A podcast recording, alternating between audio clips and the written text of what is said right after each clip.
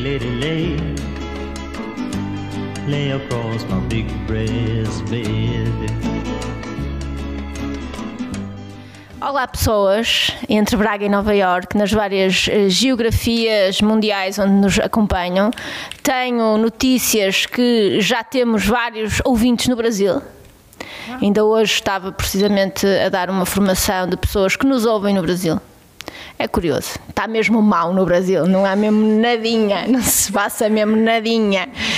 Aquilo está tão mal, começaram a ouvir-nos. É? Portanto, eu acho que se nós nos formos candidatar à presidência, a gente tem mais chance, né? Ao que vejo. E, portanto, hoje temos uma convidada muito especial, para mim mais especial ainda, porque é uma das pessoas que eu considero minhas mentoras. Ai, esperas agora o do baixo, não paras o do baixo agora. Canta, Cândida, canta agora. Não. Uh, eu sei, uh, notou-se. Um, como se fosse o The Voice Portugal, mas não é. É uma das minhas mentoras, uma pessoa com quem eu aprendi muito. E vou aproveitar, antes de lhe fazer a primeira pergunta, para contar a história de quando eu tinha o cabelo comprido e deixei de ter, há sete anos atrás, que foi quando conheci a Ana. E a Ana lembra-se, sabe, faz sete anos. Eu fui a uma entrevista de emprego para fazer uma coisa que depois veio a verificar que se chamava coordenação de serviço educativo museologia e eventos. Era assim uma área complexa. Mas até, até, até ao nível de tirar mesas e tudo, foi tudo um pouco. Mas começou com uma coisa séria, que era produzir conteúdos, coisas sérias. E então eu tinha o cabelo mais comprido que o que tenho agora. E eu achei que a entrevista tinha corrido mesmo mal. E que a minha vida não ia por ali. Por ali. Achei que mesmo tinha corrido mal porque eu achei que estava muito tensa, achei que ela não tinha ido com a minha cara, e então no dia a seguir fui à cabeleireira e cortei o cabelo para o corte que vocês me conheceram. E quando ela depois me chamou e eu fui à segunda entrevista, já não me lembro, ou assinar contrato, já não me lembro qual foi ela, e ela disse-me que corte radical. E eu pensei, nem tu sabes. Portanto, vou aproveitar para confessar esta história. Portanto, a Ana eu conhecia no contexto de um, de um projeto que abrimos juntas, uh, que se chama, ou chamava, uh, World of Discoveries, Museu Interativo Parque Temático, dedicado aos descobrimentos, que é como um filho. É um filho com várias mães. Na realidade, até é um filho com várias mães. É verdade. Um, e a Ana é uma pessoa, é uma líder, é uma mulher um, com M grande, muito especial, que tem na sua sina a abertura de muitos projetos que nós conhecemos, um, o Fórum Coimbra, mas também o Cia Life, está ligada ao Green Fest, ela falará um bocadinho mais disso, é uma pessoa da área do marketing, da comunicação, ensinou-me muitas coisas sobre storytelling, sobre como é que eu podia transformar as coisas que eu escrevia e o que é que eu poderia pensar um, e de que forma é que eu as poderia transformar para torná-las conteúdo, ensinou muitas coisas sobre gestão gestão e também sobre lealdade. E, portanto, estou muito contente de nos termos reencontrado nesta nova, fa nova fase das nossas vidas. Eu com o cabelo eh, de volta, ela também, também, porque depois cortaste o cabelo. E portanto, Ana, gostava de começasses precisamente por, um, por contar, por nos contar como é que tu fazes um processo de saída uh, um bocadinho ou de desligamento daquilo que era uma líder em clara ascensão uma gestora de topo que estava, que podia fazer o que quisesse e a seguir em 2017, 2016, 2017 decide fazer outra coisa qualquer e mudar de vida um, e recomeçar. Como é que esse processo aconteceu? Como é que estás cá em cima e de repente decides que não é nada aquilo que tu queres? Ora bem, digamos que fui plantar morangos a saber morango, não é? Foi muito engraçado porque quando eu, quando eu entrei na sala, nós trabalhávamos com o Mário Ferreira, não é? E quando eu entrei na sala para contar ao Mário que me ia embora uh, e que ia mudar de vida precisamente, da cidade para o campo, de uma vida agitada e cosmopolita para uma vida pacata e aliás um bocadinho até sopeira, digamos, que acho que acabou por ser. Um, basicamente eu disse-lhe que, que ia recomeçar e tentar ser uma pessoa mais consciente, autossustentável e tentar assim uma experiência radical, vá, digamos. E, e ele disse-me, ok, então se vai, pelo menos vá fazer uma coisa em condições e aprenda a plantar morangos que saibam a morango. Eu disse, está bem, pronto, vou tentar. Uh, contrariamente àquilo que a Helena, que a Helena disse, e, e eu agradeço as palavras e, e, o reconhecimento é mútuo, tivemos as nossas divergências, mas fomos adultas suficiente para sabermos ultrapassá-las e para estarmos aqui hoje, felizmente. Eu não me considero uma líder. Uh, aliás, uh, foi precisamente esse um dos motivos que me levou a sair do World of Discoveries, porque apesar das pessoas acharem que efetivamente eu até tinha assim um certo ar inspirador, Uh, eu nunca me via coordenar pessoas. Não é, não é de todo a minha cena, não, não é a minha praia, não é a minha zona de conforto. Eu gosto muito de trabalhar sozinha, gosto muito mais da parte criativa, da parte estratégica. Uh, e portanto, uh, trabalhar por conta própria já era um desafio e um sonho de longa data. e acho que foi esse bichinho que me levou, levou a mudar. Mas acima de tudo também, e acho que estamos à vontade aqui para falar sobre tudo, cansei-me um bocadinho de aturar gente maluca, uh, cansei-me de trabalhar para outros, cansei-me de, de, vestir uma camisola que não era minha e que muitas vezes senti que vestia mais do que a própria administração, a própria gestão, e a Helena sabe do que eu falo, porque éramos as duas assim, para o bem e para o mal. Uh, e portanto não tinha vida própria, tinha uma vida pessoal francamente limitada, uh, eram raros os momentos que, que eu me encontrava uh, a ter uh, algum, algum tempo de ócio, de lazer, e, mas acima de tudo eu acho que foi a vontade de trabalhar para mim própria, de ser independente, de poder decidir sobre uh, como quero o meu dia, como, o que é que eu quero fazer e acho que uma busca claramente do meu propósito, daquilo que, que para mim tem significado, que faz sentido, que eu gosto de fazer, em que eu me sinto, em que eu sinto que nunca estou em esforço. E acho que neste momento estou aí, estou a caminhar para, para lá e, e, portanto acho que foi isso, essencialmente foi isso. O processo de. Esse processo de. É um processo de autoconhecimento, no fundo, não querer eh, cair aqui em, em rotinas discursivas, mas esse processo de autoconhecimento é da altura quando nós percebemos que não cabemos numa gaveta. É um processo doloroso. É, é um processo doloroso, mas na, na verdade nós só crescemos com processos dolorosos. A transformação requer dor. Portanto, se não houver dor, não há transformação. Uh, se nós não, não, não, não nos colocarmos na nossa zona de desconforto, se não enfrentarmos eh, muitas vezes aquilo que, que nos coloca uh, numa posição claramente de, de dor, não, não há transformação. Portanto, sim, é preciso doer, é preciso doer muito. Quando eu lembro-me muitas vezes, portanto, isto foi entre 2013 e 2016, que a Ana falava muito já de marketing digital, que o digital não era um post no Facebook, falava de coisas que ninguém entendia, andava muito. E hoje em dia nós falamos disso, estamos sempre a falar disso, não é? A nossa preocupação em fazer a nossa fotografia que os nossos queridos ouvintes tanto gostam, os nossos fãs mais apreciam. Foi bonito isto agora. Mais do que o próprio podcast, eu diria que nós temos 90% de sucesso na foto e 10% no podcast. Mas enquanto estiver assim, vamos indo. Portanto, a Ana já falava destas coisas, a importância do, do, digital, de saber, eh, de saber trabalhar o digital, que era muito mais do que isso, falava, falava, falava e ninguém, eh, ninguém a ouvia. E por isso não me admira que nesta fase de que, tem, que montaste o teu hum, próprio negócio, o teu uhum. estúdio, gostava que nos falasses sobre isso, que, um, estejas num caminho de potencial êxito, é êxito que não se diz, não é sucesso, porque sucesso é o que sucede, já sabem. Um, e não me admira como é que, no fundo, um, as empresas, os clientes, os projetos pessoais, há uma nova atenção ao digital. Foi a, a pandemia, tu consideras que a, a pandemia acelerou isto ou isto já era um processo que vinha crescendo? veio acelerar, sobretudo do ponto de vista do consumidor, das mudanças de comportamento de consumo. Relativamente aos empresários, hoje em dia já me ouvem, assim como ouvem outros colegas, mas continuam sem compreender.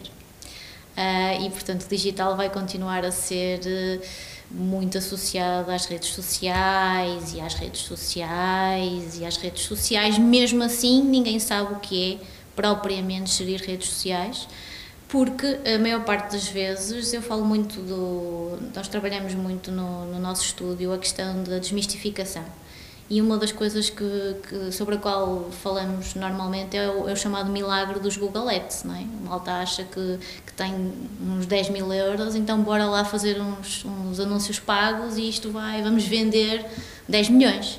Treta, é bullshit. Portanto, o marketing digital, assim como, eu acho que como qualquer ciência, e a vossa também, aquilo que vocês fazem aqui, é uma ciência 360, portanto, mas que tem muito que ver com aquilo que falavas no início. Uh, primeiro storytelling, tem que haver uma boa história para contar. E tem que haver uma história que seja transformadora. E depois há uma, há uma questão que é fundamental e que nós experimentamos muito, e que é a questão do ego. Eu digo isto, eu dou formação, e digo isto muito aos, muito aos meus alunos, que é, basicamente, e as, e as, as empresas ainda têm um discurso muito autocentrado. Ninguém quer saber de nós. Nenhum de nós gosta de estar sentado à mesa de um café com alguém que está constantemente a dizer eu é que sou, eu é que faço, eu é que sou boa, eu é que fiz, eu aconteci, eu cresci, eu conquistei, eu... Ninguém quer saber. E esse é um, grande problema, um dos grandes problemas do digital, que é a mensagem é muito pouco centrada naquilo que é relevante e que interessa ao utilizador, ao leitor. Não é a mesma coisa que nós escrevemos, escrevemos um livro. Se nós escrevemos um livro ok? Pode ser uma, uma memória é? autobiográfica, mas se não, se não houver um, uma identificação do outro lado, se a pessoa não sentir, olha, esta podia ser a minha história, ou eu já passei por isto, olha que interessante, eu também já vivi esta experiência, não há identificação. Não havendo identificação, não há milagres. E portanto o digital começa claramente numa boa história para contar, mas uma história que seja transformadora para o outro, para quem está a recebê-la. Depois do storytelling vem a capacidade de criação e produção de bom conteúdo. Portanto, eu desafio-vos a, se ainda não, se estão nos 10% no podcast, comecem a partilhar claramente uh, o backstage, memórias visuais, memórias visuais e, e, pequenos sketches e pequenos vídeos do que acontece nos bastidores, porque é isso que as pessoas querem ver.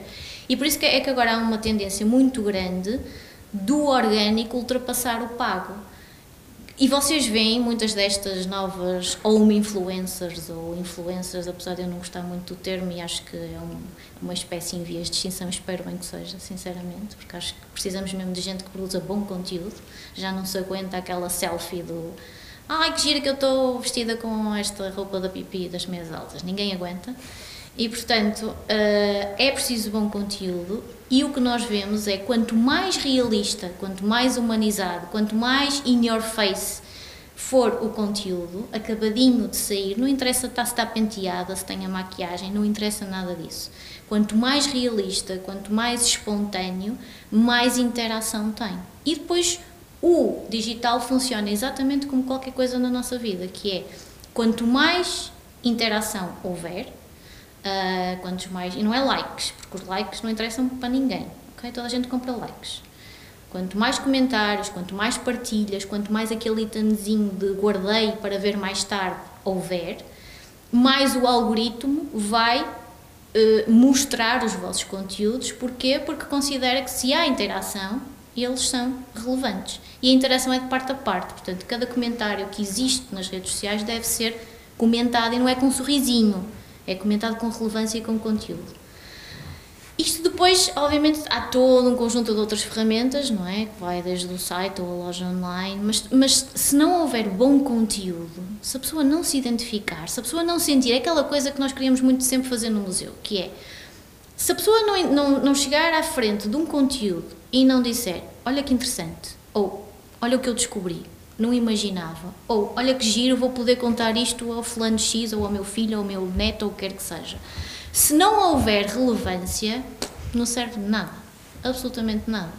E esse é o grande problema do digital, é que a maior parte de, da malta que aí anda não, não dá puto valor ao conteúdo e, portanto, não trabalha conteúdo, não sabe o que é conteúdo, não sabe trabalhar conteúdo e, portanto, continuamos a ter, francamente, um marketing digital em Portugal de amadores para amadores.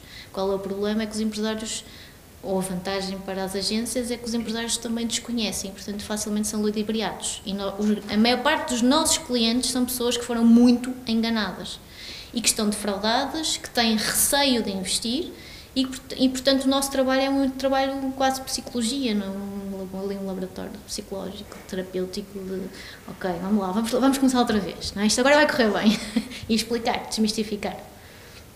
Estou a pensar neste momento numa série de amigos meus com negócios e no meu próprio negócio que, que espero que eles ouçam uh, o que estás a dizer, porque desde o início eu tenho uma marca E uh, desde o início que fui muito bombardeada, tens que trabalhar muito bem o digital, as redes sociais, um, e eu, de certa forma, sem saber, apesar de eu adorar a tecnologia, uh, as redes sociais não era o que me interessava mais. Uh, na tecnologia eu gosto muito de ferramentas de criação, imagem, som, pronto, e a parte das redes sociais gosto na ótica de utilização, mas não de, de criação, não me sentia confortável em utilizar as redes para vender o que eu fazia, porque fazia tudo com muito amor e com muita autenticidade e sempre que eu falava na minha marca, dos meus produtos, aquilo, aquilo dava-me um arrepio aqui por dentro e eu não conseguia falar, ainda não tinha capital para investir numa, numa empresa que me fizesse isso.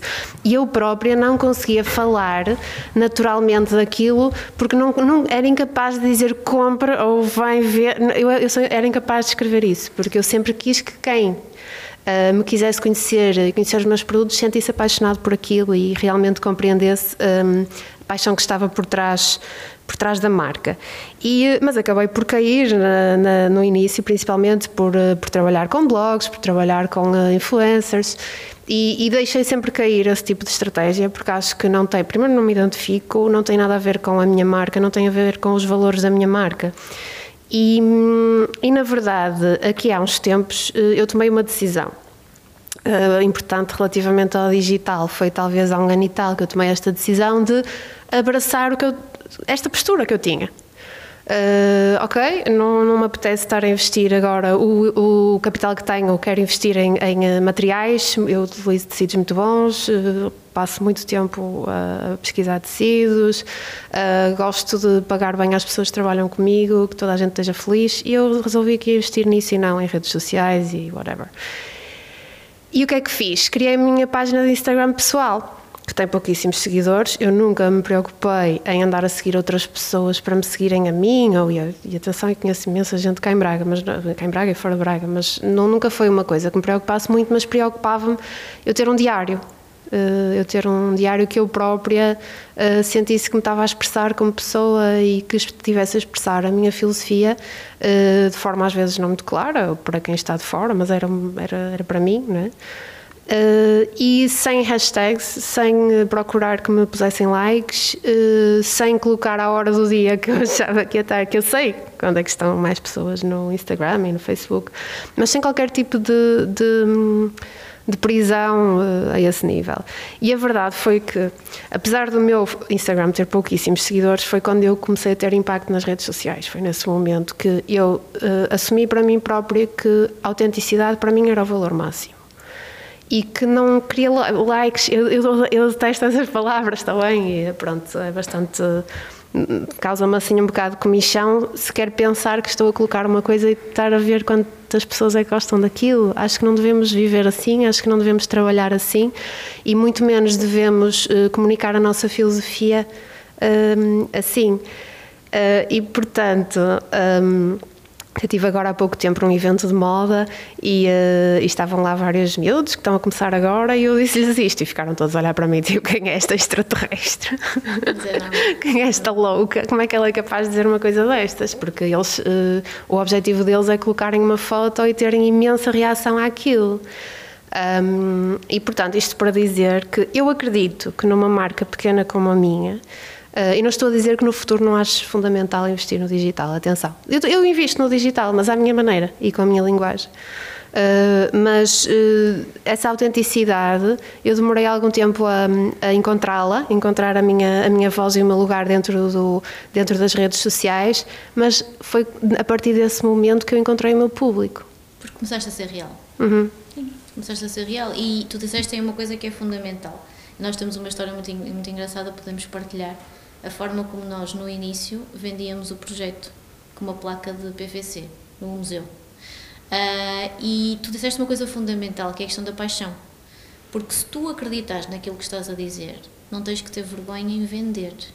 Se tu acreditas naquilo que estás a dizer, e a mim parece-me que tens, se apostas em qualidade, se, se fazes essa seleção cuidada de tecidos, se queres que as mulheres penso eu, que é roupa para mulher. Se Sim, para homem também faço para pronto, homem. Mas se queres que Sim. as pessoas se sintam empoderadas por, eh, ou, ou bem por vestirem a tua roupa, as pessoas têm o direito de o saber e têm o direito de saber que tu colocas todo, todo esse amor e toda essa intenção nas tuas peças. Ah, e essa é a questão fundamental. Ah, e isso é uma excelente história para contar. E a questão é n- não abdicar disso e dessa autenticidade, e é claramente a autenticidade hoje em dia que vende. E, e nós somos pessoas reais, que uns dias estamos bem, outros dias estamos que só nos apetece não, não sair da cama, não é? E está tudo bem. E é mostrar precisamente essa autentici- autenticidade, mas no teu caso é mostrar esse detalhe, a forma criares uma peça não é simplesmente pôres uma peça no, no mercado para hum, ganhar dinheiro.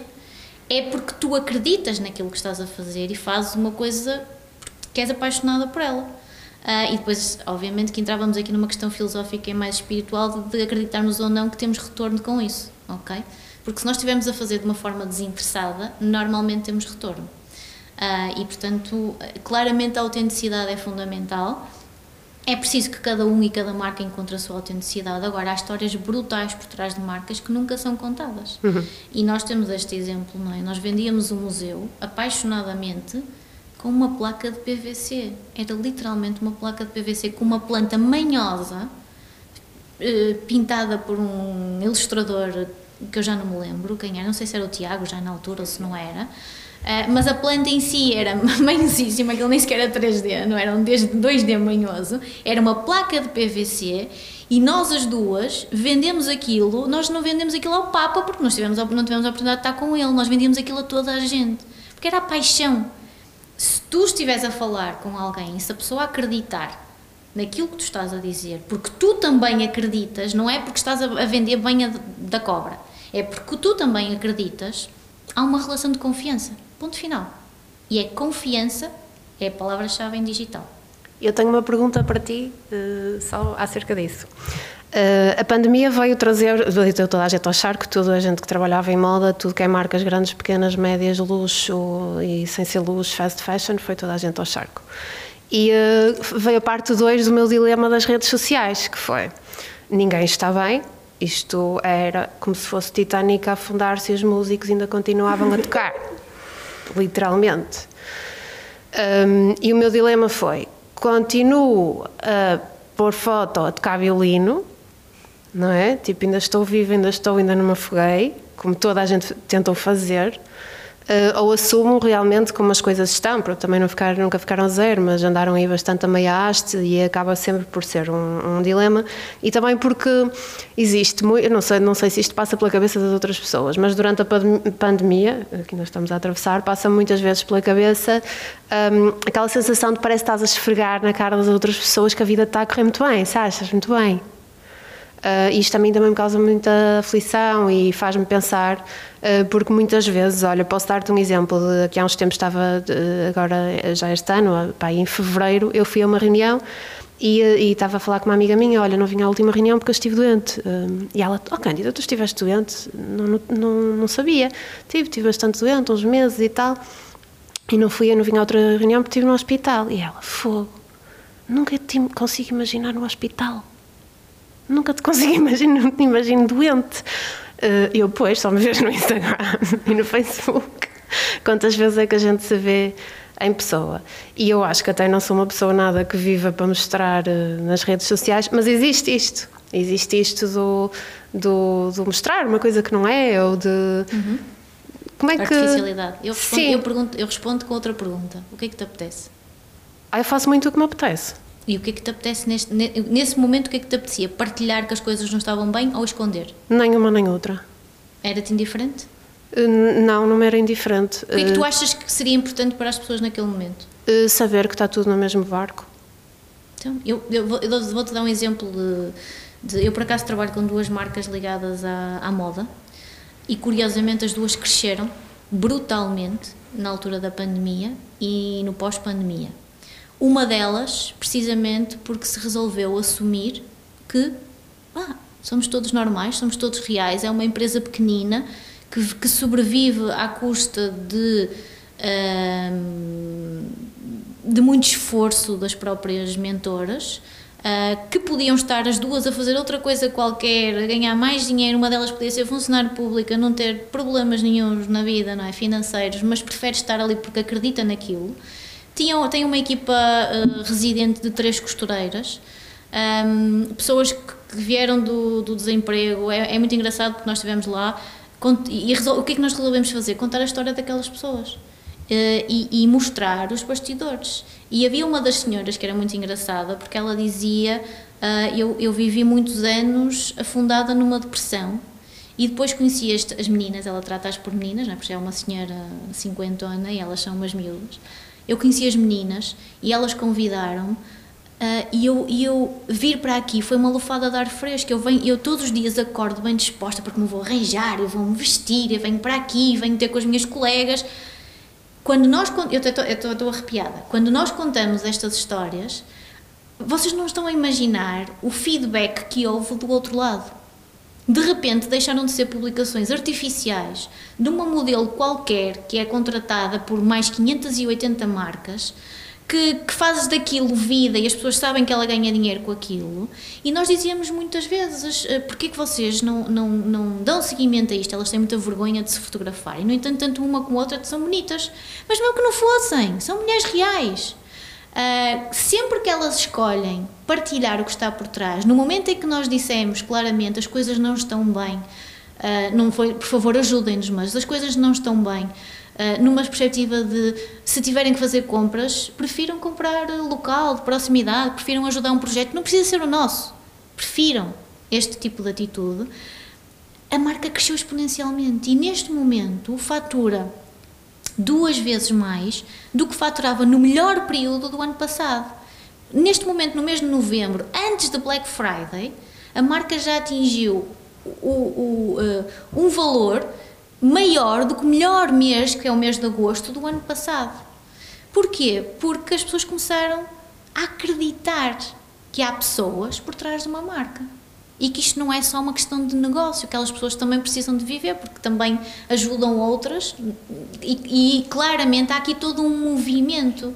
Portanto, eu diria que sim, nós há um. Eu, eu acho que. Uh, e é uma, é uma daquelas coisas que nunca se fala. Nós falávamos muito no museu nós tínhamos uma responsabilidade e por isso é que eu acho que foi um bocadinho, foi um bocadinho isso que me frustrou e me decepcionou, que é, eu sentia a responsabilidade de criar um projeto que não ludibriasse as pessoas. As pessoas pagavam 15 euros para entrar num espaço daqueles. Se elas saíssem de lá, foi mais do mesmo, epá, aquilo não, era um, não, não era um problema para o negócio, era, um, era quase uma afronta pessoal. Eu, eu não fiz o meu trabalho.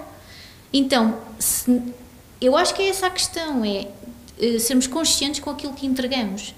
Mas as marcas também têm uma responsabilidade, porque hoje em dia hum, devem ser trabalhadas e são pessoas, há pessoas por trás das marcas, não é? E fala-se um muito desta questão da humanização das marcas. As marcas têm uma responsabilidade de um, empoderamento social e cultural e, e, e pessoal Uh, e portanto eu acho que devem fazer esse trabalho. Lá fora vê-se imenso isso, no, nos Estados Unidos, sobretudo. Os brasileiros também são muito bons nesta questão da, da humanização das marcas e do conteúdo diferenciador. Não vou dizer de excelência propriamente, porque não acho, mas diferenciador. Agora, eu acho que sim, eu acho que nós devemos ser solidários e devemos, uh, muitas, isso muitas vezes ajuda as pessoas também a, a, quase, é quase uma tábua de salvação, pensarem assim, olha, não, não sou a única, eu não estou sozinha. É um bocadinho esse sentimento. Eu acho que acima de tudo, e, e acho que sim, acho que, que deves uh, assumir. Uh, Parece-me a mim que a Cândida por trás da, da marca vai ter um poder de afirmação para a marca que se calhar tem, tem todo o interesse. E, portanto, se calhar as pessoas querem conhecer-te e querem saber o que é que tu pensas. Até pode ser uma coisa completamente disparatada, não interessa. E essa é uma das questões fundamentais, é que nós, sobretudo nas marcas de autor, não devemos ter receio de chocar, ok? Nós, toda a gente, nós não vamos agradar a toda a gente, está fora de hipótese. Isso está fora de hipótese. Há sempre alguém que não vai gostar e está tudo bem. Ainda bem que assim é. É, é sinal que não somos neutros e que não somos cinzentos e que não somos mornos. Portanto, eu acho que sim, assumir claramente a, a personalidade da marca e da mentora da marca por trás da marca. Olha, Ana, eh, eu vou dar aqui um salto mortal eh, à retaguarda, é assim que se diz? Para trás? Não Ah, não sei, mas isto são expressões muito perigosas. Ahm, há, bocado, há bocado dizias que foste plantar morangos com Na verdade, não cheguei a sabor a morango. mas Pronto, primeiro ia-te perguntar isso. Ia-te perguntar se tinhas conseguido plantar os tais morangos com, com sabor a morango. Não, essa Eh, parte não. Tentei. Foi uma. Eu tentei efetivamente fazer uma. Eu tentei um. Foi um processo de desmaterialização na minha vida, de simplificação e de desmaterialização. E em muita coisa consegui. Ahm, noutras, nem tanto. Porque, opá, descobri. Cada um, cada um é como é, e, e descobri que preciso de, de, de uma vida um bocadinho mais agitada e mais cosmopolita do que aquela que eu achava que podia ter no campo. Era, Portanto, era é precisamente a isso que eu te ia perguntar. Sim, porque eu acho que todos nós chegamos a uma certa altura, ou a maioria pelo menos, ah, principalmente pessoas que são assim de, de grandes ou médias cidades, não é? E no, corre-corre em que se torna a nossa vida e em tudo aquilo pelo qual nós passamos, desde a poluição, o trânsito, as pessoas, os telefonemas, o trabalho, as chamadas, eh, chega uma altura em que todos nós pensamos, nem que seja só pensar, não é? Ai, quem me dera ir para uma casinha no meio do campo e pronto, e mandar isto tudo para o teto e, e eu queria te perguntar, tu que já tiveste realmente a experiência dos dois lados, não é? Ahm, se nos podes dizer o que é que achaste que era o melhor dos dois mundos e se é possível haver realmente um equilíbrio, porque também há quem caia depois no extremo oposto, que é realmente só ficar na cidade e esquecer-se que o resto do mundo, a, parte mais campestre, como tu lhe chamaste, ou mais rural de início, ah, que existe. E se nos podias falar um bocadinho dessa transição, Claro. tanto a primeira como depois, porque já deste a entender, a Sim. segunda. Atenção que eu, não, eu nunca mais regressei à vida que tinha antes de ir para o campo. Eh, e portanto foi. Hoje, hoje em dia sinto que tenho um equilíbrio perfeito. Perfeito nunca é. Neste momento é perfeito. Amanhã se calhar não é. Mas essencialmente. ah, como- eu acho que começou por ser. eh, e hoje em dia já não tenho medo de assumir. Eu acho que começou por ser uma fuga. Uh, não sei se estava a fugir de mim mesma, não sei se estava a fugir hum, de uma vida que eu não queria para mim, não sei se estava à procura de um sonho, ainda não sei muito bem. Uh, mas acho que de alguma forma fugi. Hum, começou por ser uma espécie de statement de reverência, de irreverência, de não, eu agora vou ver uma vida diferente. E, e era muito engraçado, porque quanto eu mais dizia, mais eu dizia isso, mais as pessoas se encantavam. Eu acho que há uma, é um bocadinho aquela coisa do que agora funciona muito bem. Eu vi no Green Fest, sempre que havia um conteúdo, mudei de vida. Toda a gente queria, não é? Porque eu quero saber como é que este gajo de repente se tornou ermita ou, ou foi fazer, foi, foi viajar ao mundo a fazer conteúdos e a viver disso.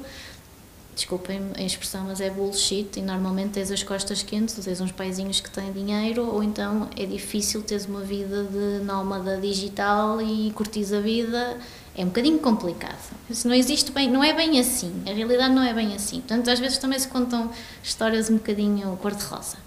Mas basicamente eu acho que, que fugi ah, para me encontrar mais à frente. Ah, relativamente à vida do campo, era brutal, de facto, ah, o, o que é que eu senti? Eu, eu consegui desmaterializar, eu consegui deixar muita coisa superficial de lado, ah, que, não- que que eu percebi que não fazia falta. Ahm, moderei, eu era uma, era uma consumista inacreditável de roupa e sapatos e moderei, nessa altura parei completamente, durante anos eu não comprei uma peça de roupa, a não ser aquelas básicas tipo meias e cuecas, pronto, toda a gente precisa. Ah, não me fez falta absolutamente nenhuma, atenção. Ahm, do ponto de vista da alimentação, foi uma transformação radical que eu nunca mais abandonei. ok? Alimentava-me muito melhor, com produtos de origem local, ah, muito mais consciente, e isso tinha um efeito na minha saúde. Ah, os barulhos, tudo, tudo, do ponto de vista sensorial, tudo é muito mais intenso no campo. Tudo te sabe melhor, os aromas são muito mais intensos, ouves os passarinhos. Ah, é assim uma cena, é um reset. Eu fiz um reset. Contudo, ah, o que é que aconteceu? Aconteceu que eu levei ao extremo. e portanto não, sou, não fui capaz de manter o equilíbrio, eu levei ao extremo, portanto houve coisas fundamentais para mim que eu deixei de fazer, muito porque também eu com o meu companheiro de então, entretanto já não é, também um bocadinho porque divergimos nesta, nesta jornada, Uh, começamos a comprar animais, porque queríamos ter animais, eram os cavalos, eram as cabras, eram as galinhas, era gansos, era tudo, havia bicharada de todo tipo. Isto prende, e portanto eu deixei de fazer uma coisa que para mim era fundamental, que era viajar. Uh, e portanto o, o, equilíbrio começou, a balança começou a pender. E eu comecei a sentir falta de gente, de agito, de, de lá movida, de viajar acima de tudo. E comecei a sentir falta de mim, porque eu sempre gostei de me vestir bem, sempre gostei de me arranjar, sempre. Opa, e levado ao extremo daquela cena de já nem pinto unhas porque é cena do, do químico e não sei o quê, levado ao extremo, começa a, começa a, a roubar-nos a identidade. E houve um dia que eu olhei para o espelho e, e disse: Esta não sou eu. E foi nesse momento que eu percebi que tinha que mudar, novamente. Não voltar ao que tinha, ok? Porque eu tinha uma vida louca de trabalho e de casa, trabalho, casa, trabalho, computador, imenso ruído sonoro, visual, de todo tipo. Uh, eu vivo em frente à praia, portanto, disso eu não abdico. Tenho um trabalho por conta própria, o que significa que controlo a minha agenda e se houver um dia que não me apetece trabalhar, eu literalmente não trabalho. Habituei-me a ter momentos de pausa, para mim mesma, que não há tecnologia, não há barulho, não há uh, gadgets, não há gente, ok? Há eu comigo mesma. Uh, e alimentação mantive, a questão da consciência do ponto de vista do consumo mantive. Custa-me muito hoje em dia, por exemplo, mandar vir alguma coisa de um eBay da vida, de um Amazon da vida, porque a pegada é gigante. Se tiver que ser um livro, porque não há cá tem que ser, mas uh, custa-me um bocadinho. Mas essencialmente eu acho que o equilíbrio se consegue desde que tu não percas nunca a tua identidade. Uh, e, e, é preciso um equilíbrio, atenção, é preciso um equilíbrio. Nós temos que equilibrar uh, toda esta rotina completamente louca que temos com, com momentos de compensação. O qual é o problema? É que eu acho que as pessoas fogem delas mesmas, normalmente, não é? É difícil nós encararmos. Eh, eu, não, eu não, nunca utilizo a palavra. Há duas palavras que eu não tenho no meu vocabulário normalmente: não e defeitos.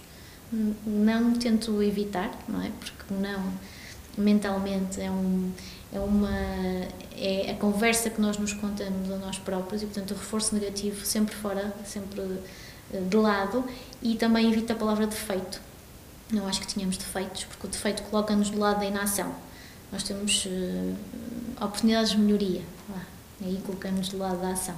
Não é? Mas eu acho que eu, vivendo de um lado e do outro, para mim não dá nem um extremo nem outro, existe o equilíbrio. E, portanto, continuo a ter uma necessidade incrível de momentos de reset no, no meio de, na montanha, acima de tudo, que é o que eu gosto de fazer, ou no campo, ou completamente desligada. E é muito engraçado porque quando nós vamos da cidade para o campo, existe, há um período, um chamado período, em que nós temos consciência do ruído em que vivemos, porque os, tu, os teus ouvidos, no meio do nada, em que não tens um barulho, os teus ouvidos estão. Zzz, isto aconteceu-me durante meses. Meses. E ter consciência de que isso aconteceu porque eu tive anos numa vida louca não era porque estava durante o dia a ouvir, não. Era, eu tive durante meses em que os meus ouvidos não conseguiam não ouvir nada. É brutal. É assim uma cena surreal. E é aí que nos apercebemos do, do sítio onde nós vivemos, da vida que levamos. Não sei se respondi à tua pergunta. Desculpa, só uma, só uma pergunta mesmo rápida agora. Eu acho que já sei a tua resposta, mas uh, nós podemos praticamente dizer que tiveste aí dois momentos de decisão muito fortes. O primeiro, quando abandonas essa vida louca, não é? Uh, e depois o segundo, quando retornas, mas retornas a um equilíbrio e não à vida louca. Qual foi o momento, e tendo em conta que as pessoas têm expectativas, nós próprios temos expectativas, uh, as expectativas são do caraças, realmente, e muitas vezes condicionam a nossa vida de formas que nem paramos para pensar nelas.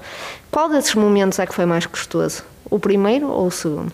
Foi o segundo, porque o segundo coincidiu com o término da minha relação de 11 anos e, portanto, foi claramente o segundo. Uh, mas o, o, terminar uma relação foi reencontrar-me a mim mesma e, portanto, o segundo foi mais doloroso que o primeiro. O primeiro foi mais fácil. Primeiro eu estava a fugir. No primeiro eu não estava, eu não estava a encarar-me, eu estava a fugir. No segundo eu estava a encarar-me. Por mais difícil que seja, é mais verdadeiro também. É, é muito mais verdadeiro, é transformador. Para mim, 2020 foi um ano transformador. Está a ser. Ana, hum, a Ana tem uma coisa em comum contigo. É que ela adora animais. E tem um conjunto alargado de cães e gatos e porquinhos. Ainda tens porquinhos da Índia? Não, agora já não. Não tem. É só para te dar essa nota. Que bom, eu tenho um cão. Tenho três cadelas e um gato agora neste momento. Queria ter mais, mas não dá para já. Olha, vou dar outro salto. E ainda bem que, que vou ter com quem falar sobre isto. ainda não tinha falado com ninguém. Eu não sei se estás a par, deve estar, obviamente, uh, de, um, do que é que aconteceu com uma marca de bebés há pouco tempo. Uh, eu vou dizer da Dadot. Uhum. Um, e eu... Pode ser que eles patrocinem a próxima. É, pode ser. E eu... acho que não, pelo que eu vou dizer, mas pronto. Uh, o que é que eu acho? Eu acho que uh, durante a, a pandemia, um, desde março, acho que as empresas, muitas delas foram com tudo. Portanto, foram com as armas todas uh, para, para o digital. E muitas delas não souberam medir os limites. Pelo menos é aquilo que, que eu acho. E... Um, e agora o que eu quero falar contigo é o vale tudo.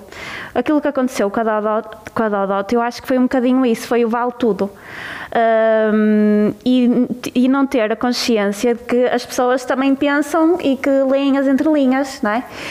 Um, eu lembro-me de estar em casa outro dia a falar com o meu namorado e disse, bem, o diretor de marketing deve estar debaixo da mesa sem sair há dias. E ele, eu acho que não, eu acho que a empresa dele deve, deve tentar bater palmas. E eu, pois, realmente até pode ser, não sei. E o que é que tu achas? Achas que a empresa está a bater palmas ou ele ainda está debaixo da mesa?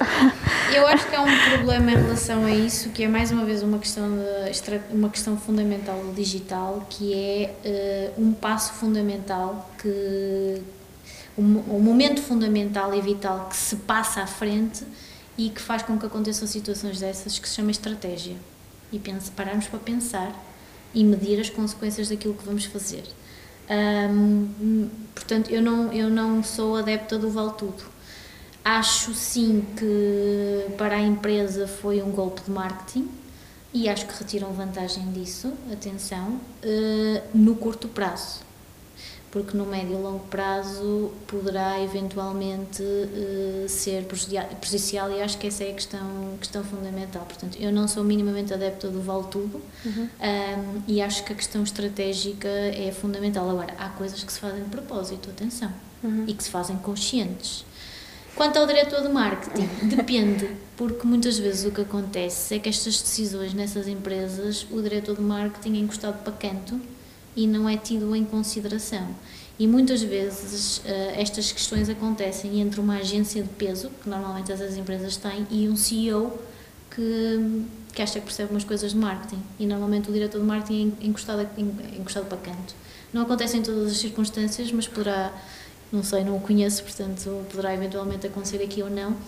Não sei se ele estará debaixo da mesa ou será em cima da mesa, mas, mas sim, não deixa de ser um, um golpe de marketing. Hum, Uh, opá, é assim. Uh, Mas achas que as pessoas são mais finas para esses, para esses mais atentas para essas... Naturalmente que são, porque as pessoas ao contrário, as pessoas ao contrário do que as marcas, muitas marcas acham não são burras, não é? É. das entrelinhas. Uh, e, tem, e há uma coisa que é, é muito engraçado, sabes que eu há, há pouco tempo na minha formação recuperei uh, e isto foi o meu, o meu o Zé, o meu ex-companheiro que me ensinou Uh, e é uma das coisas que, que eu acho que merece ser. E ele não é de marketing, é biólogo, e portanto é, é muito engraçado como às vezes pessoas fora da caixa têm ideias completamente.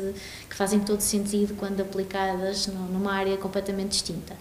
Eu recuperei na minha formação uma ferramenta muito velhinha que se dá no século passado do marketing, que é a pirâmide Maslow e que depois na altura, ah, isto não faz sentido nenhum e faz todo sentido, porque na verdade as nossas necessidades hoje em dia são exatamente iguais às nossas necessidades quando vivíamos em cavernas.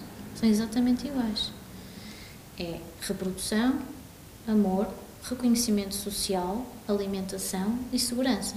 Mais nada. Continuam a ser iguais. Estão é vestidas numa capinha mais bonitinha, mas são exatamente as mesmas. E se nós formos olhar para as campanhas de, de, publicidade, sobretudo para os anúncios, vamos, vamos olhar para os anúncios de televisão, nós conseguimos reconhecer estas necessidades em cada um dos anúncios. Achamos é que é assim uma coisa mais. Não, é, é puramente. É o que é. É para mostrar ao outro é para trazer o outro para perto de mim? É para reproduzir-me com o outro? Ou é para estar seguro porque o outro me protege? O efeito de comunidade. É? Porque, por isso é que nós vemos muito esta questão agora de, dos agrupamentos e dos ajuntamentos e das manifestações e todo este me-cycle, não é? que eu chamo-lhe um me-cycle, um we-cycle, desculpa, por oposição ao me-cycle, um movimento mais individualista, um movimento mais coletivo. Uhum Uh, e, e, e, acaba por ser, por ser interessante nós percebemos que nós estamos sempre a, a lidar com emoções e, e, com necessidades que são necessidades primárias, não deixam de ser necessidades primárias. Uh, e portanto, sim, as pessoas reconhecem. Reconhecem e, sobretudo, as novas gerações provavelmente uh, será um, um, público, que, por exemplo, uma marca como a Lolotte provavelmente se esquece, mas que são os decisores de futuro, são os consumidores de futuro. E as marcas esquecem-se muito porque têm uma, é, é uma política neste país, é uma perspectiva de curto prazo, não é? é porque lá está, porque o diretor de marketing sabe o que é, ok, o meu, meu, ciclo aqui vai ser de 4, 5 anos e depois vou passar para outro projeto e depois vem outro. Então, nos 5 anos que eu cá estou, eu tenho que dar tudo, não é? E isso faz com que nunca haja uma perspectiva de longo prazo, que era um bocadinho, por exemplo, o que nos chocava no, no museu, não é? Nós ali, nós, nós, era como se o projeto fosse nós, e depois tínhamos gente que estava acima, que quase nos dizia, não façam, porque não interessa, sejam quietinhas. E nós, what? Então, de quem é que isto é, afinal, não é? Quer dizer, é nosso ou é vosso? Se é nosso, então nós devíamos poder também levar para casa o resultado daquilo que fazemos.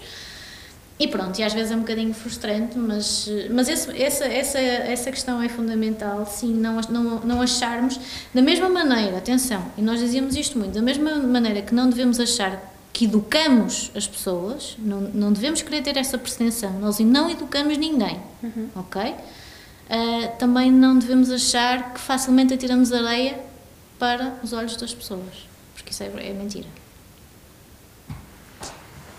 Bom, eu queria, uh, a propósito, 2020 também está a ser um ano muito transformador para mim.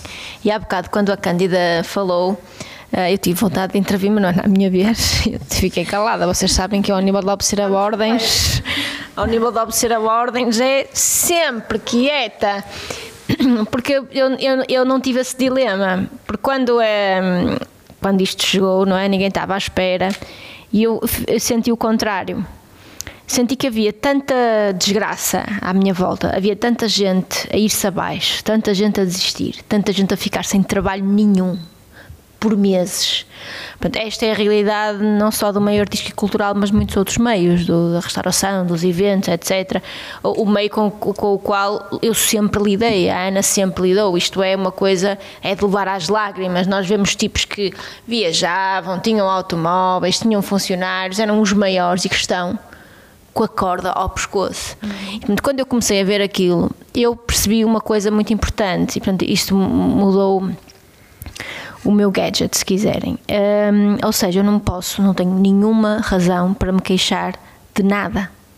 Porque é absolutamente injusto, eu sou uma privilegiada e aquilo que eu posso fazer e aquilo que eu devo fazer é tentar, sem querer, não é? Sem falsa modéstia, tentar dar o meu melhor aproveitar este tempo para fazer coisas que se calhar de outra forma não, não conseguiria fazer e sobretudo procurar dar o exemplo e pá, ser uma inspiração para as pessoas, tentar de alguma forma criar aqui canais que façam, façam a coisa andar. E portanto tive um bocadinho, hum, não tive hum, a questão da Cândida, temos falado muito sobre isso, de tipo, estou-me a marimbar para aquilo que as pessoas acham.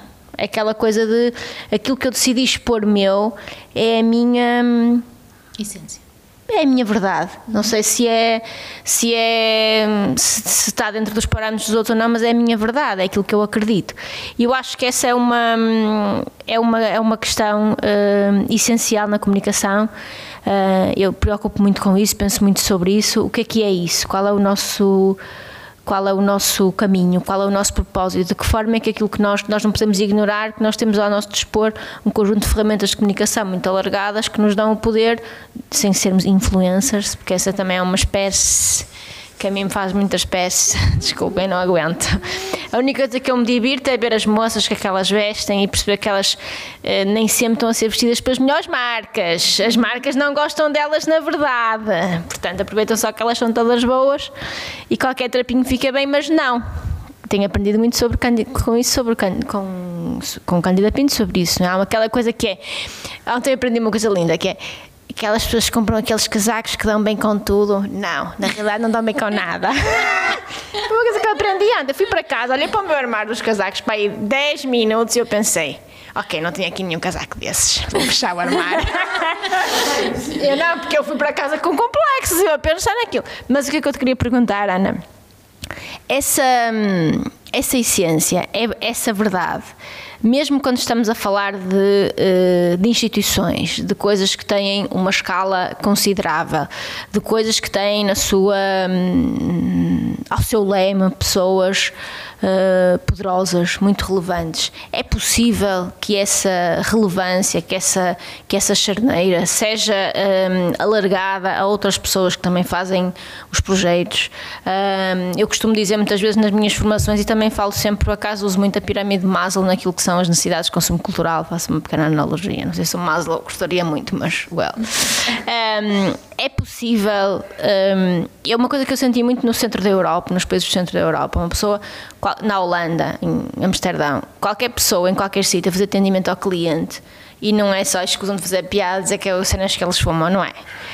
Opa, é uma pessoa que está contente, está a fazer aquela cena com brio, é uma coisa que é valorizada e nós temos muito essa coisa, ou seja, nós valorizamos eh, as pessoas que têm poder, as pessoas que têm visibilidade e nós desvalorizamos completamente.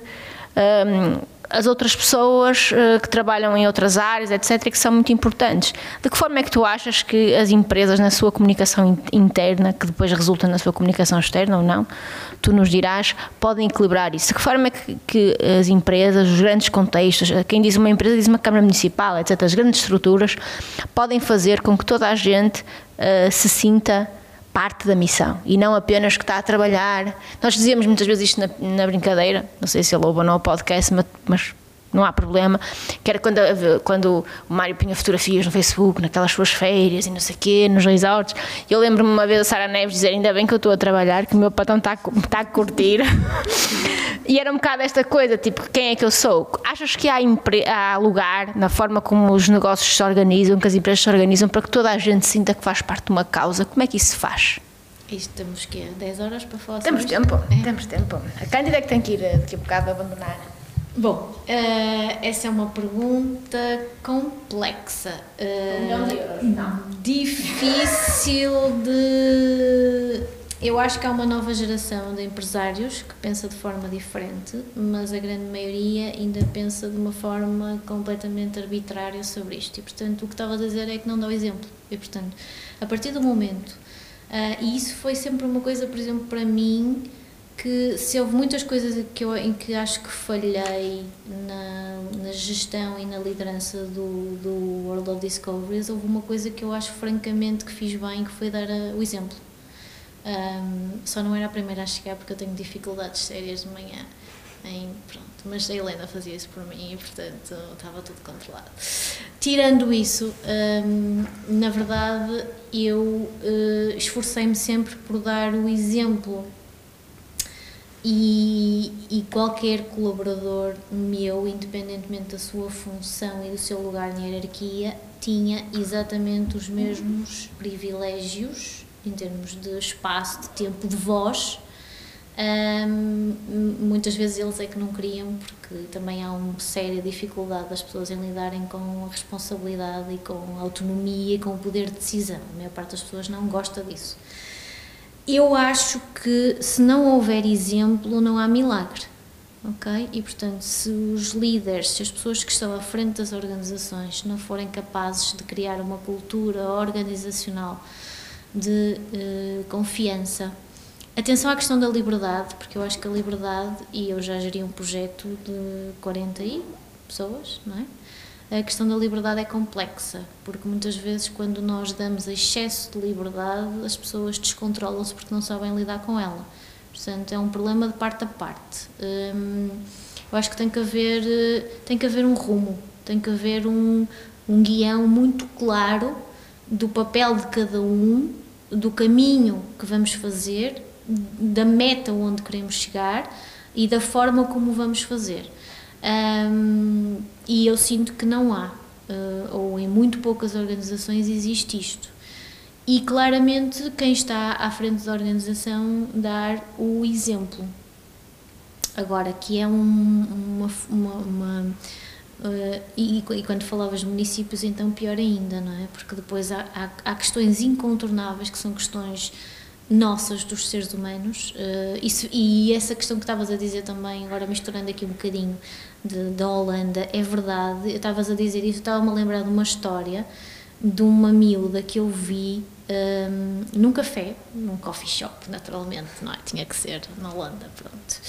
Um, era uma miúda lindíssima, eh, era, ela era licenciada em, já não me lembro muito bem, ou era Sociologia ou era Antropologia, por aí. Uh, não tinha conseguido colocação, uh, ela queria uma bolsa de investigação, não tinha conseguido, e no entanto ela estava a atender à mesa, num café, linda, simpaticíssima, feliz da vida. E não foi só ela, foi toda a gente. Portanto, porquê? Mas isto, eu, acho, eu acho que isso é uma questão cultural, é a forma como nós vemos essas pessoas. Nós vemos essas pessoas como pessoas inferiores, infelizmente, não é? Cada um tem que fazer o seu trabalho e ainda bem que há gente para fazer tudo. Porque se não houvesse gente para fazer tudo, como é que ia ser? Íamos ser todos líderes? Íamos ser todos chefes? Não é? E portanto, eu acho que a questão do exemplo é fundamental, mas também há uma questão cultural francamente importante e aí são os líderes, são, são os influenciadores de outro nível, não é estes, não é? Porque estes só contribuem para, para, para, para afundar, para cavar mais, mais o buraco. Portanto, eu acho que, que são os, os, as pessoas que estão à frente do país do ponto de vista de reconhecimento público, de reconhecimento cultural, pessoas claramente que, que têm uma voz e que são reconhecidas, que podem uh, tentar aqui uma mudança cultural, cultural, mas sinceramente eu acho que vai demorar pelo menos umas duas gerações para virmos com outra mentalidade. Uh, porque é muito uma questão de social, a forma como nós olhamos para o outro e achamos que o outro é inferior a nós porque não tem determinados benefícios, porque não, porque não faz o que nós fazemos, porque não tem a função que nós fazemos, não é? porque eu sou, eu, eu sou diretor, não é? há muito aquela coisa de estamos, no, estamos à, à volta de uma mesa, não é? está-se a discutir uma ideia e de repente há um impasse. Não é? E há um que diz, mas sou eu que decido porque quem manda aqui sou eu, ou porque eu tenho o cargo maior. Ou... E depois, não é? Nós vimos, assistimos a circunstâncias em que quem estava em cima percebia muito menos, francamente menos, do que estava na base. Quem estava na base, nem era quem estava abaixo, era quem estava na base. E, portanto, eh, para responder à tua pergunta, eu acho que há um papel fundamental da comunicação aqui. Acho que temos um problema grave de comunicação. Nós não sabemos comunicar uns com os outros. Temos muita dificuldade em passar a mensagem. Normalmente passamos a mensagem errada. Uh, desconhecemos, por exemplo, uma questão fundamental da linguagem, que é a linguagem não verbal, a linguagem corporal. Muitas vezes estamos a dizer uma coisa e a contrariá-la com a nossa postura corporal, porque não acreditamos naquilo que estamos a dizer. Dizemos muito uh, coisas em função daquilo que achamos que o outro, uh, se o outro vai gostar ou não vai gostar, como é que vai reagir. Portanto, a primeira questão para isto tudo é voltarmos à questão da Cândida e deixarmos de ser artificiais e passarmos a ser todos autênticos. Doa o que doer. Porque sermos autênticos significa muitas vezes que o outro não vai gostar daquilo que nós vamos dizer ou daquilo que nós vamos fazer. Agora, só quando nós reconhecermos que somos diversos, ok, tem que haver a questão do, da convivência social, ok, está tudo bem. Mas isso não significa que não possamos ser autênticos, que não possamos ser nós mesmos. E a questão do propósito é essa mesma, não é? Há quem diga, e eu acredito piamente nisso, que nós viemos cá todos para cumprir um, um, um propósito, temos um objetivo. Viemos cá fazer qualquer coisa, não viemos cá só para andar a curtir e, e, a, e a ver paisagem, nós viemos cá todos fazer alguma coisa. E muito engraçado que eu, eu, eu, eu, é um tema que me fascina imenso e, e eu convivo com uma série de pessoas que conheci nesta fase de cidade para campo, fase da desmaterialização. E eu acho que tinha que viver isto porque tinha que conhecer as pessoas incríveis que eu conheci e que hoje em dia fazem parte da minha vida. Uh, e, uh, e, e, algumas destas pessoas falavam, muito propósito, propósito, propósito, e eu indignada com aquilo, não é? Eu sou daquelas pessoas que não, se não conseguir compreender, está tudo deixado, não é? Que eu tenho que perceber. Propósito, propósito, ninguém me sabia explicar o propósito. Eu li livros da altura da pandemia, não é? Também não tinha o que fazer e, portanto, devorei webinars e podcasts e tudo mais. E um dia descobri um autor que me fascina muito, que é o Jim Quick uh, que fala sobre o poder da mente. É um tipo incrível, que nos, nos ensina uma coisa simplesmente, e ele diz uma coisa muito engraçada que é, nós, nós nunca, na nossa tradição de ensino, nunca nos ensinaram a aprender. Nunca nos ensinaram verdadeiramente a aprender. Portanto, ele tem um processo uh, que nos ensina para nós conseguirmos memorizar, conseguirmos ler mais rápido, conseguirmos controlar a nossa mente, trabalhar a nossa mente, etc. E o tipo, numa coisinha que escreveu, uh, já não me lembro, acho que foi um podcast, eu vi um podcast dele, uma entrevista com outro tipo muito interessante, o James Wedmore, e, e, basicamente naquele momento fez clarividência para mim, fez luz e eu percebi finalmente o que é o propósito. Então ele conta uma história, a história dele, basicamente, e o propósito nasce mais uma vez de uma história de dor, normalmente. Um, basicamente, ele era um miúdo com, com um problema de, de, de claramente de, de, aprendizagem, portanto tinha dificuldades de acompanhamento e de aprendizagem. Uh, e houve um dia, isto obviamente tem muitas outras circunstâncias, mas para abreviar aqui a história, houve um dia um professor que, que lhe disse que, que ele era um miúdo com o cérebro partido. Uh, e obviamente, como podem imaginar, não é um miúdo que tem, já tem dificuldades, não é? Que tem alguém de referência que de repente uh, o, o, o, marca, lhe põe uma etiqueta desta natureza, uh, passou a ser, obviamente, chacota, motivo de chacota entre os, os colegas. um miúdo com, já não me lembro, mas penso que teria 7, 8 anos nesta altura, e ele teve sempre que lidar com esta circunstância. Uh, e uh, isso fez com que, felizmente, tinham os pais uh, em condições, que, que, que, que, souberam reconhecer, souberam acompanhar e souberam motivá-lo a procurar efetivamente ultrapassar a sua circunstância menos favorável. E basicamente ele fez todo um trabalho desde miúdo, muito autodidata, para perceber como é que conseguia contornar a sua dificuldade. Uh, e basicamente hoje em dia é um, é um tipo, é o mais reconhecido, ele trabalha com, com todas as personalidades que vocês possam imaginar de, de Hollywood e outras, mas pronto, só para falar daquelas que são mais conhecidas. Um, e basicamente ele contornou a sua circunstância e fez da sua circunstância o seu propósito de vida. Então, basicamente, ele ensina às pessoas a não terem que passar por aquilo que ele passou ou a potenciarem a circunstância em que, estou, em que estão relativamente à forma como trabalham e controlam a sua mente. E é brutal. E depois, se vocês forem ver o storytelling, as frases que ele, que ele utiliza, as expressões que ele utiliza, todas elas servem para dar consistência, relevância, para reafirmarem aquilo que é o seu propósito. E finalmente eu percebi o que é propósito. É nós percebermos claramente é um bocadinho pensarmos. É, eu faço muito esta, esta, isto com, com os meus alunos, que é. Nós temos muita, muita facilidade em falar sobre, uh, mais uma vez, os nossos defeitos, não é? Quando, quando nos vamos às entrevistas, então, três coisas que faz muito bem e três coisas que faz muito mal, e nós começamos pelas que fazemos mal. E quando vamos para as que fazemos bem, fazemos coisas assim redondas. Eu sou muito perfeccionista. E a pessoa do outro lado pensa, fica a pensar, mas isso é bom ou mau? Em que circunstância? O que é que isso quer dizer? Ah, sou muito resiliente, agora está na moda, não é resiliente. E sim, isso quer dizer o quê? Conta-me uma circunstância em que tenhas sido resiliente. É? E nós, nós colocamos as coisas em caixas muito latas. Porquê? Porque, temos porque nós não sabemos olhar para nós e não sabemos uh, identificar. Um, e, e isto é muito engraçado e era a propósito disto que eu me perdi completamente. Estamos a falar do propósito.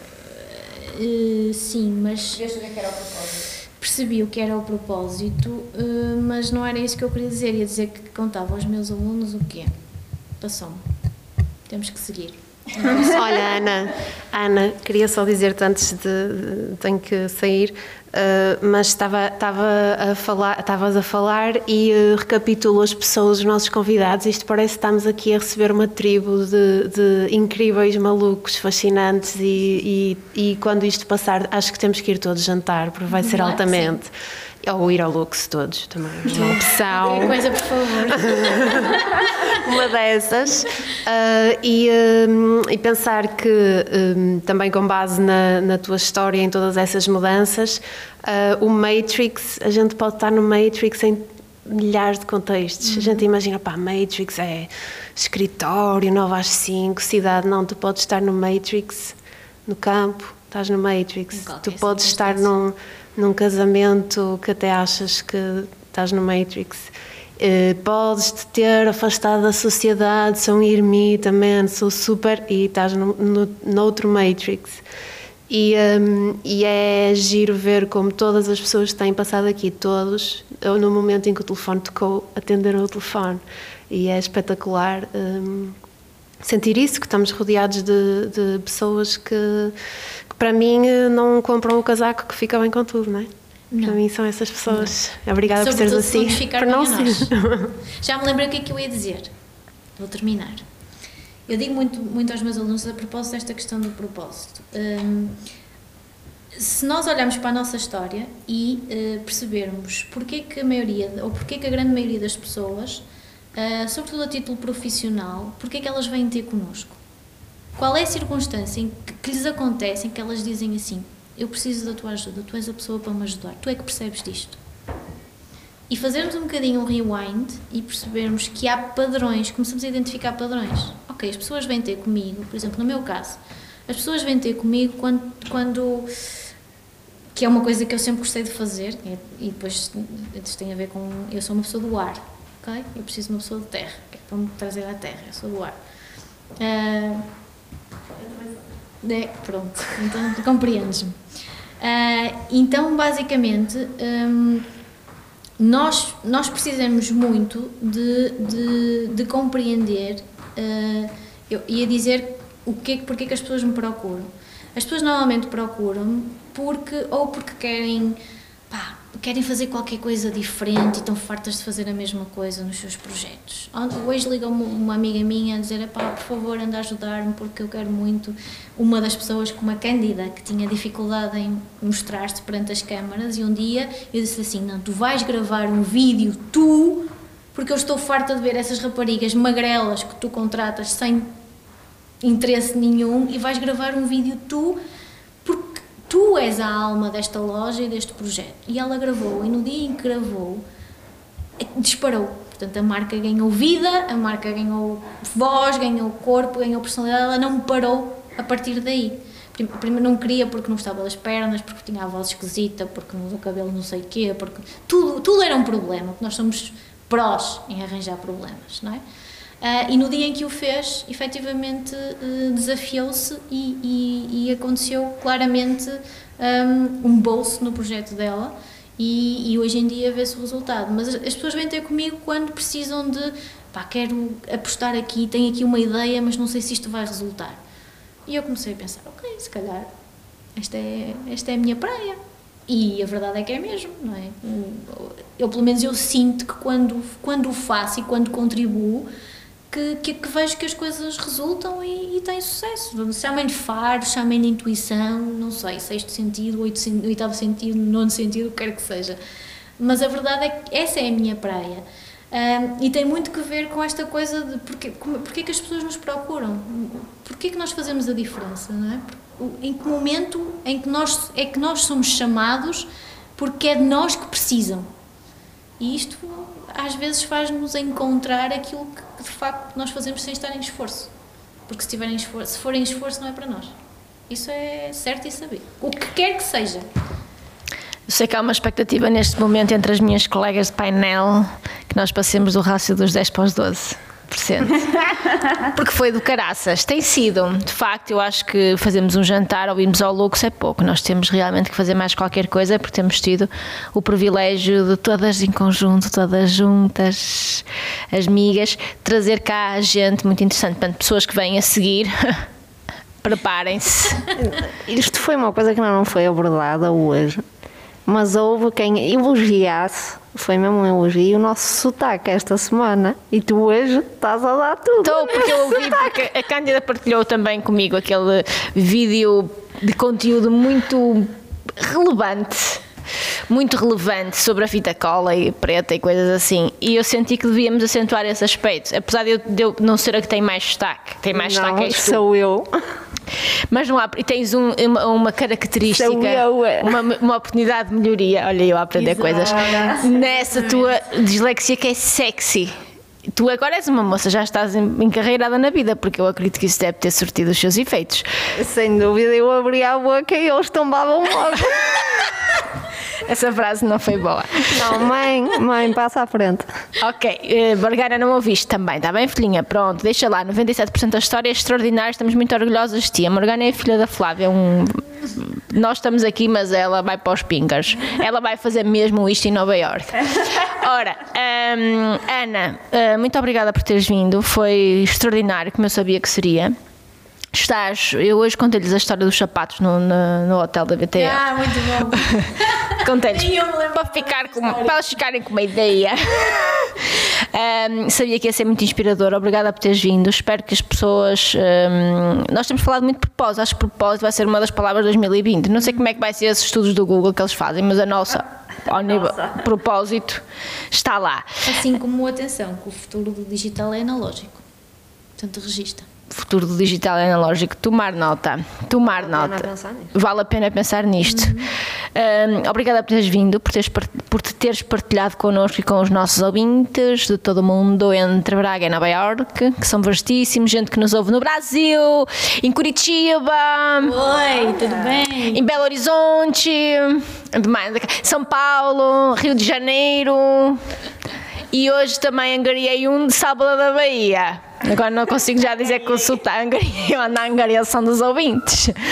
Portanto, se não vamos a Nova Iorque, pelo menos ali ao Nordeste, ficar no resort. Temos que ir a Nova Iorque.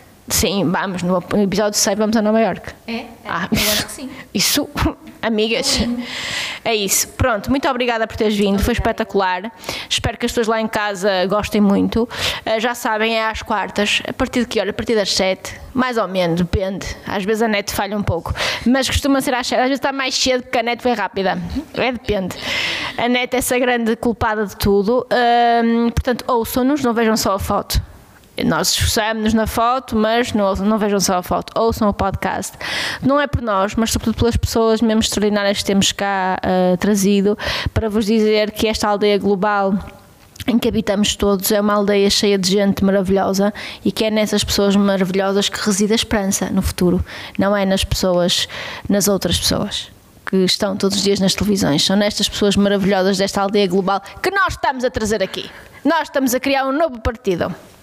Novo paradigma. Mas vamos candidatar-nos logo ao Brasil, que é para ser uma coisa em grande. tá? Malta, obrigada, hein? foi bonito, foi bom. Obrigada. Beijinhos para vocês aí em casa, entre Braga e Nova York, na Austrália, Nova Zelândia, onde não há Covid já. Já foi. Vamos para lá. Vamos para a Nova Zelândia. Beijinhos, tchau, até para a semana. Lay, lady, lay. Lay across my big breast bed.